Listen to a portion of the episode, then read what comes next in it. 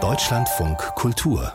Lesart bei Taiwan denkt man heutzutage an China und dessen Ambitionen beziehungsweise an die Sorge, die große Macht könnte die kleinere angreifen. Dabei hat Taiwan ohnehin eine lange wechselvolle Geschichte und davon erzählt jetzt eine Graphic Novel, die sich am Leben des Taiwaners Tsai Kun-lin orientiert, der als Zehnjähriger auf der Gefängnisinsel Green Island eingesperrt worden ist. Katrin Erdmann, Korrespondentin in Ostasien, war auf den Spuren des Jungen, der gern las in Taiwan unterwegs. Das Schiff wackelt nach links und rechts. Die Spucktüten werden rege in Anspruch genommen. Die 50-minütige Überfahrt nach Green Island, die frühere taiwanische Gefängnisinsel, ist ruckelig. Wie es erst für Tsai Kun-lin gewesen sein muss, der als junger Mann in den 50er Jahren im Holzboot auf die 16 Quadratkilometer große Insel deportiert und dort als politischer Häftling inhaftiert wurde. Es war die Zeit des sogenannten Weißen Terrors, die von 1949 bis 1987 dauerte. Nach seiner Niederlage gegen die Kommunisten in Festlandchina war der Militärführer Chiang Kai-shek mit seinen Truppen nach Taiwan geflüchtet und errichtete dort ein Regime des Schreckens. Tausende unschuldige Menschen wurden verhaftet, auch Tsai Kun-lin. Sein Vergehen? Er hatte sich als Jugendlicher einem Lesezirkel angeschlossen.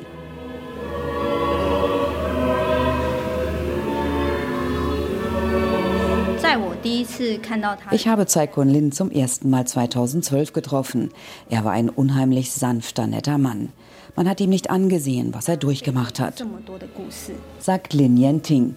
Sie führt durch das frühere Gefängnis, das heute ein Museum ist. Vieles wurde nachgebaut, zum Beispiel die Schlafbaracken, einfache Holzpritschen. Weil für je drei Männer nur 135 Zentimeter Platz vorgesehen waren, schliefen die Häftlinge Kopf an Fuß. Als Tsai Kun-lin hierher kam, erzählte ihm ein anderer Häftling, dass sich sein Schlafnachbar beklagt hatte, weil er ihm in der Nacht immer die Füße ins Gesicht stieß. Deshalb hat Kunlin von Anfang an seine Füße an einem Bettpfosten festgebunden. Das Gefängnis auf Green Island war damals das größte Umerziehungslager Taiwans. Bis zum Ende des Weißen Terrors waren hier bisweilen bis zu 2000 Menschen untergebracht. Ein steiniger Weg führt hinunter zum Meer. Die Wellen schlagen hoch. Dort steht noch ein etwa drei Meter hoher Minibunker mit Schießscharten. Hier wurden stundenweise widerspenstige Häftlinge hingebracht. Da brennt direkt die Sonne drauf. Dann konnten sie nicht auf die Toilette. Sie haben nichts zu essen bekommen. Es ist ein bisschen so wie Einzelhaft gewesen, um sie zu brechen. Als Tsai Kun-lin auf Green Island ankam, erzählt Lin Yenting, hatte er völlig andere Erwartungen, dachte, er würde mit anderen in einem großen Haus leben und nicht in einem Gefangenenlager. Zehn Jahre blieb er auf Green Island. Die Graphic Novel Der Junge, der gern las, erzählt diese Zeit in all ihren Facetten. Der Band ist düster gezeichnet, mit vielen schwarzen Schatten. Während eines Verhörs prasseln die Fragen nur so auf den jungen Mann ein. Die knapp 200 Seiten sind regelrecht erdrückend. Diesen Band habe ich holzschnittartig gezeichnet. Damit kann man gut ausdrücken, wie es den Insassen innerlich ging. Es war eine ganz schwierige Zeit für alle.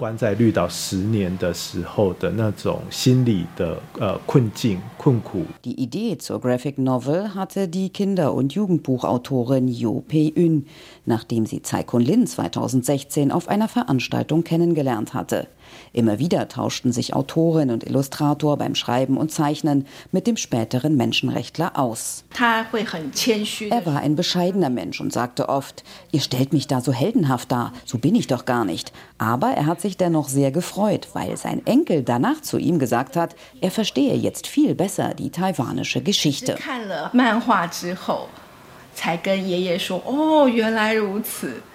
才跟爷爷说：“哦，原来如此。” Und genau das will die Graphic Novel, auf eine ansprechende Weise die aufklären, die diese Geschichte nicht kennen. Im Ausland, so Illustrator Joe, sei das Interesse riesig, in Taiwan hingegen noch eher zurückhaltend.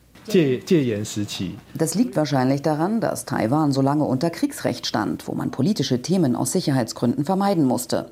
Und sich mit dieser Zeit des weißen Terrors auseinanderzusetzen, da gibt es immer noch eine Art innere Ablehnung. 通常都比较会反抗去接受这些东西。